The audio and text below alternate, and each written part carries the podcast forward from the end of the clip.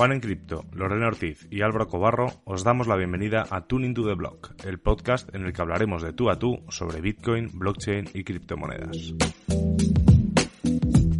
Cada lunes discutiremos las noticias más interesantes de la semana y compartiremos nuestras opiniones sobre los temas más controvertidos. Además, todas las semanas tendremos invitados especiales con los que podremos conversar, debatir y lo más importante, aprender de los temas que levantan interés en esta industria de las criptomonedas.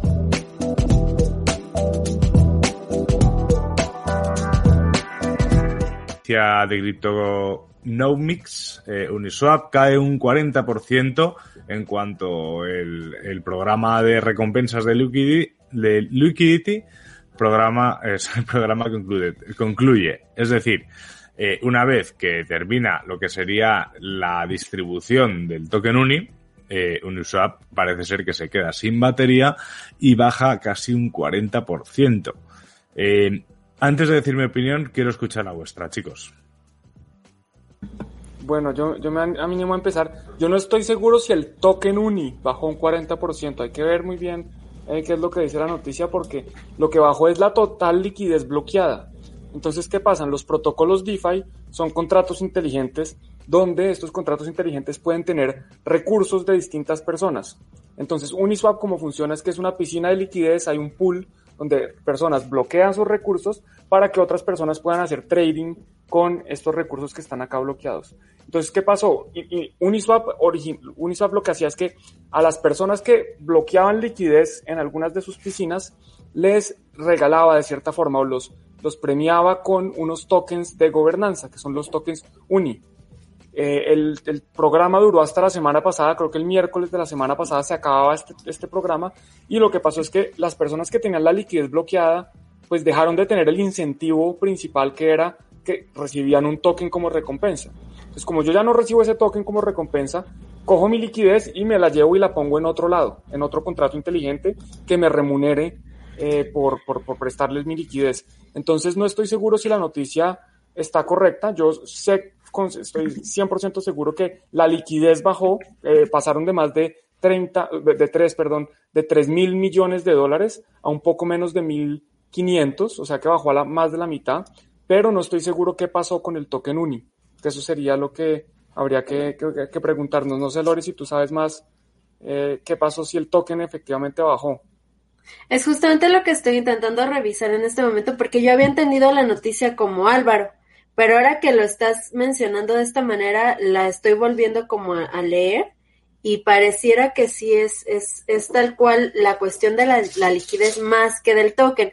Lo cierto es que el token se ha bajado de precio, eso sí es verdad. Eh, desde que tocó, me parece, los 8 dólares, que fue su máximo histórico hasta el momento, un 8 y algo me parece, un poquito más. Este, de ahí empezó a bajar, bajar, bajar y no se ha, vuelto a recuperar al precio que estuvo en ese momento.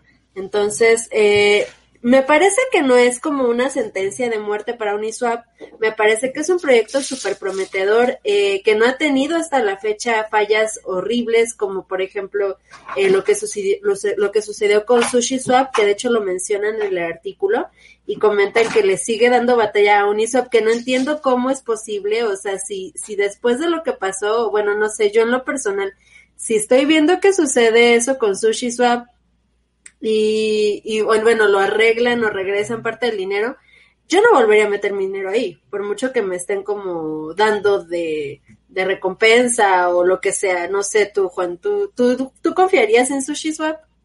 A mí no me gusta SushiSwap y, y hay cosas que yo por principio no hago. Así ofrezcan mucha rentabilidad o así sean económicamente razonables de hacer y hay cosas que por principio no me interesan. Entonces SushiSwap no me interesa, pero hay otros protocolos, hay otras piscinas de liquidez que ofrecen otro tipo de beneficios que sí me interesan más. Entonces, si yo hubiera tenido, mejor dicho, aquí no estamos hablando de lo que yo hice porque no les voy a decir si tengo o no Uniswap, si yo hubiera tenido, digamos, una piscina eh, o liquidez aportada a una piscina de Uniswap, hubiera buscado otras alternativas que me hubieran remunerado eh, de forma similar.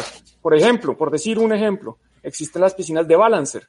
Balancer es otro protocolo similar a Uniswap en cierta medida, donde yo por aportar liquidez me remuneran con tokens del protocolo de Balancer. Entonces me remuneran con estos tokens de Val.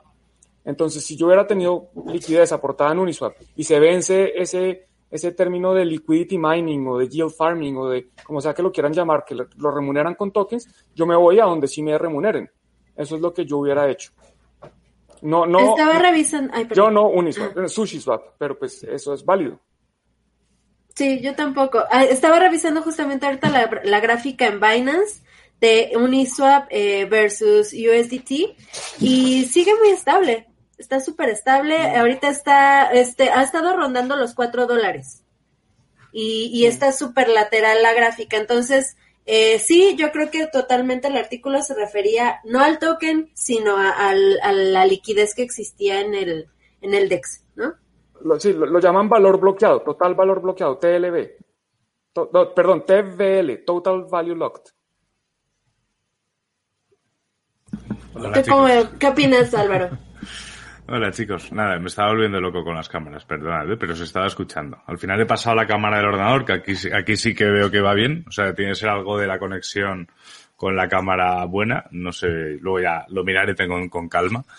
Eh, yo creo que aquí al final eh, ha pasado una cosa que yo llevo viendo mucho. Te, te preguntaba alguien, Juan, el, por Pundix, ¿no? Me habías dicho antes de empezar.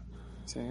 El, yo creo, creo que lo, lo vamos viendo en, en, muchos ejemplos, ¿no? Al final estamos hablando de proyectos, pues que sí, que, que tienen un incentivo muy grande, entonces la gente eh, va poniendo, pues, su interés en ello, incluso, o sea, he sacado el tema de Pundis porque Pundis, por ejemplo, eh, cuando salió, eh, tenía un método de distribución que cada mes eh, había un porcentaje de, de, tokens que se repartían entre los holders entonces tú bajas o subes el precio siempre recibías tokens todos los meses, ¿no? Eso hacía que la gente holdeara mucho Pundix porque lógicamente, pues en ese momento en plena altcoin session, pues eh, era muy rentable esperar porque simplemente por esperar tú todos los meses ibas teniendo tokens sin comprar. Eh, eso genera una comunidad, una comunidad muy fuerte, que eso creo que es lo que pasa un poco con Uniswap. ¿Qué pasa? Se termina el incentivo y la gente va a ir a buscar otros incentivos. Eso debilita mucho el proyecto. A Pundix la ha pasado. Pundix al final es lo que se dice siempre, con tanto regalo, tanto airdrop, tanta historia, tantos swaps, tanto lo que quieras, al final la gente eh, le quita un poco de valor a lo que se está haciendo así. ¿Qué es el final de Uniswap? Pues la verdad es que no, no lo creo. Yo creo que Uniswap es muy potente. ¿Que le va a costar remontar el vuelo sin incentivos? Mm, yo ahí creo que sí.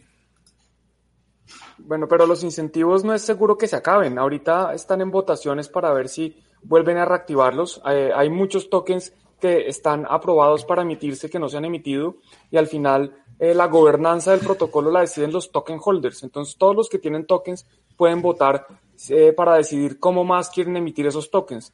Y pueden decidir si quieren eh, volver a entregárselos a los proveedores de liquidez que cumplen un rol fundamental en el proceso. Entonces no creo que definitivamente aquí alguien decía, a ver si lo encuentro rápido, eh, creo que fue Joao, eh, Steven, bueno, sí, Steven, Uniswap no muere ni con el COVID, de acuerdo, yo creo que Uniswap es de los proyectos más fuertes, no, no creo que eh, vaya a morir.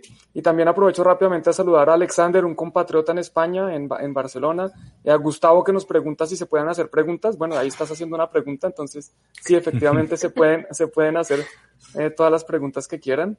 Eh, y bueno, entonces eso es, y también nos mencionaba aquí José que, como decíamos, como mencionábamos, que otros proveedores de liquidez se fueron a SushiSwap y a Bancor. Entonces, lo mismo, sí, lo que hablábamos, lo que decía Álvaro, es que si, si a mí no me remuneran en un lado, pues yo me voy a otro donde sí me remuneren. Creo que eso es como funciona un poco.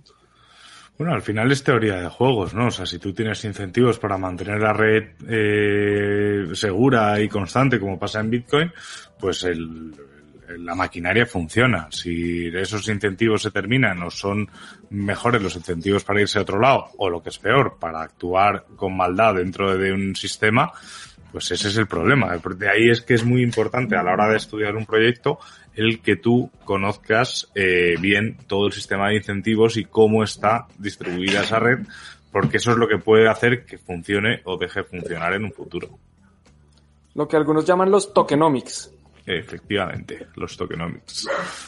Los tokenomics. Así que es, bueno, estáis participando muchísimo, cosa que yo agradezco, porque además yo la semana pasada no estuve. O sea que, y me dijisteis, Juan y Lore, que se había participado muchísimo. Lo que vi es que Juan estuvo mendiga- mendigando likes en el, en el, en el Instagram de Tuning to the Blog. Eh, Y creo que no me los dieron, ni siquiera si los dieron. logré. Bueno, bueno, estamos Es que te faltó, te faltó ofrecer una recompensa, Juan. Claro. Sí.